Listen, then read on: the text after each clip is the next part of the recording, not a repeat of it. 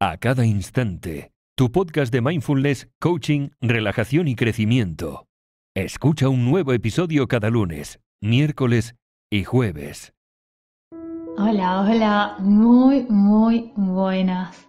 Yo soy Veronique, técnico profesional en mindfulness de www.acadainstante.com y del canal de YouTube A Cada Instante y te doy la bienvenida y las gracias por estar aquí un día más en este podcast. Y hoy vamos a hablar acerca de cómo tomar decisiones con la ayuda de mindfulness. Así que sin más, comencemos. Y te pregunto, ¿te sientes bajo estrés a la hora de tomar decisiones? ¿Te afliges con elecciones aparentemente insignificantes o las grandes decisiones de la vida te parecen completamente abrumadoras y te provocan ansiedad, si es así, no te preocupes. Es frecuente tener que lidiar con la ansiedad en mayor o menor medida a la hora de tomar decisiones. La buena noticia es que el mindfulness es una herramienta que se utiliza comúnmente para disminuir la ansiedad y de la misma manera que aplicamos mindfulness en la meditación, también podemos aplicarlo para tomar decisiones. Así que vamos a ver cinco pasos muy fáciles pero muy útiles y efectivos para tomar decisiones conscientes que puedes aplicar tanto en las pequeñas como en las grandes decisiones que se te presenten en la vida. El paso número uno es comienza por descarte. ¿Alguna vez te han preguntado qué quieres comer y dices que cualquier cosa está bien, pero inmediatamente rechazas la primera opción que se te presenta? seguramente te ha pasado. Y es que si prestas atención te darás cuenta que en la mayoría de los casos es más fácil descartar las cosas por lo que no queremos que tomar una decisión por lo que sí queremos. Así que lo primero, lo primero que puedes hacer cuando tienes que tomar una decisión es acortar la lista de opciones comenzando por lo que no quieres. Por lo general es un muy buen punto de partida. Y si no hay nada que desees eliminar de inmediato, no importa, porque pasamos al paso número 2. El paso número 2 es observar las influencias externas. Es decir, a veces tomamos decisiones basadas en factores externos. Nos sentimos agobiados, presionados, sofocados o sofocadas y un largo etcétera porque queremos complacer a los demás.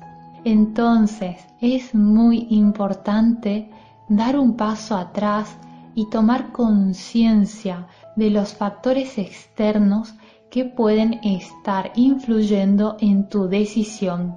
Y no es necesario que hagas nada necesariamente sobre estas influencias externas.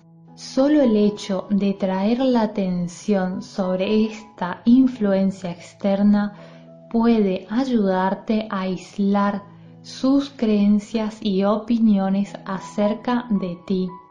El paso número 3 es, visto que hemos observado el exterior, ahora observa tu interior. Pregúntate, ¿quién eres tú? Comienza por hacer una lista, al menos mentalmente. No hace falta para nada que sea por escrito, pero sí mentalmente, de cosas que te definen como persona, porque esta será tu hoja de ruta para tomar decisiones. No hace falta que pienses demasiado en este paso. Simplemente piensa en palabras como quién soy yo como madre o padre, como hijo o hija, como estudiante, como profesional, como amigo, amiga, como persona. Y esto claramente nos lleva al cuarto paso, que es examina ahora tus creencias. Cómo cada una de las palabras que te describen influyen en tu moral, en tus valores, cómo se manifiestan estas cosas en tu vida diaria y qué decisiones van en sintonía con esa persona que eres. Y el paso número 5 es elegir con atención. Una vez que comiences a examinar tus creencias, valores e incluso decisiones pasadas que hayas tomado, es de esperar que puedas volver a la decisión que tenías que tomar con una perspectiva mucho más clara. Incluso puedes volver al paso 1. ¿Recuerdas el paso número 1 que te hablaba acerca de descartar opciones?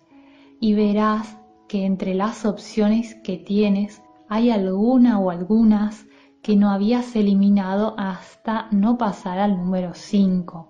Entonces, tomar medidas o decisiones teniendo en cuenta lo que no quieres, que es el paso número uno, luego teniendo en cuenta las influencias externas, que podrían ser, por ejemplo, lo que piensan los demás de ti, que es el paso número dos, cómo te defines tú y las creencias personales que tienes del paso 3 y 4 y la atención con la que observas todo esto te dará la confianza para tomar decisiones sin ansiedad.